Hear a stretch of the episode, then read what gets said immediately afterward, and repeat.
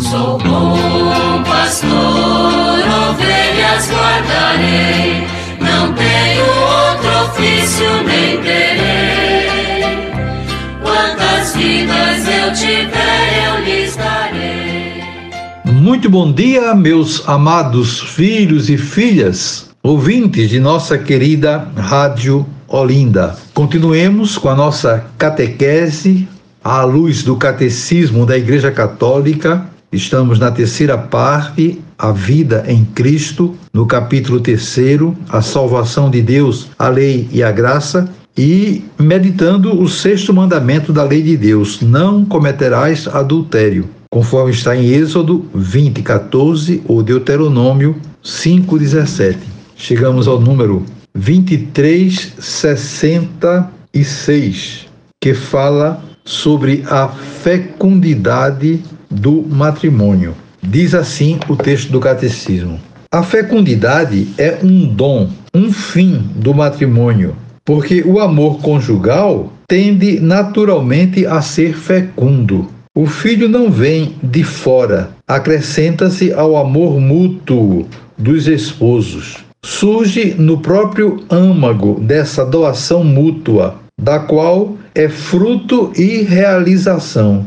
A igreja que está do lado da vida, ensina que qualquer ato matrimonial deve permanecer aberto à transmissão da vida. Esta doutrina, muitas vezes exposta pelo magistério, está fundada na conexão inseparável que Deus quis e que o homem não pode alterar por sua iniciativa entre os dois significados do ato conjugal, o significado unitivo e o significado procriador, chamados a dar a vida, os esposos participam do poder criador e da paternidade de Deus. Os cônjuges sabem que, no ofício de transmitir a vida e de educar, o qual deve ser considerado como missão própria deles, são cooperadores do amor de Deus Criador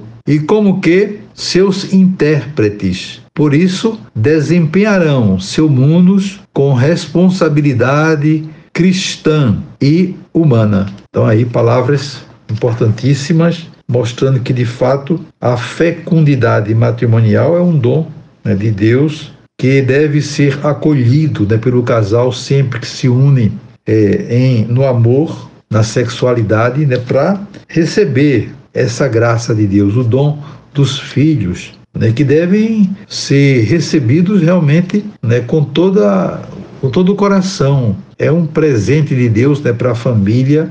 A família é ampliada a partir do momento em que chegam os filhos e poder, poder então viver essa fraternidade belíssima, comunitária. Uma família é uma comunidade, a igreja é formada pelas famílias. Então é algo assim que nos engrandece, como diz o catecismo, os cônjuges sabem que no ofício da transmissão, a vida de educar e formar os filhos deve ser considerado como missão própria deles. São cooperadores do amor de Deus Criador. É uma graça realmente é, extraordinária. E continua o texto. Um aspecto particular desta responsabilidade diz respeito à regulação dos nascimentos. Por razões justas, os esposos podem querer espaçar os nascimentos de seus filhos. Cabe-lhes verificar que seu desejo não provém do egoísmo, mas está de acordo com a justa generosidade de uma paternidade responsável.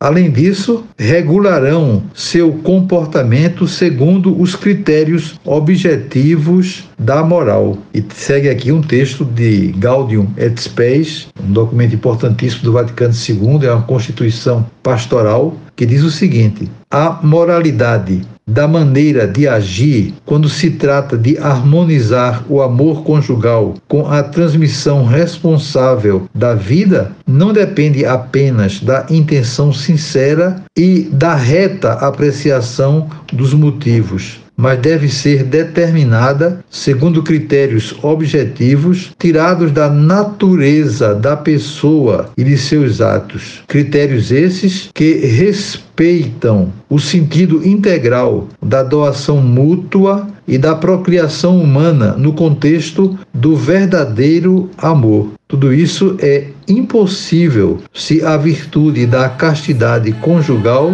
não for cultivada com sinceridade. Vamos parar por aqui, amanhã daremos continuidade. Eu desejo a todos vocês um dia maravilhoso invoco sobre todos e todas as bênçãos do Pai, do Filho e do Espírito Santo.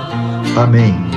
Sou bom pastor, ovelhas guardarei, não tenho outro ofício nem terei.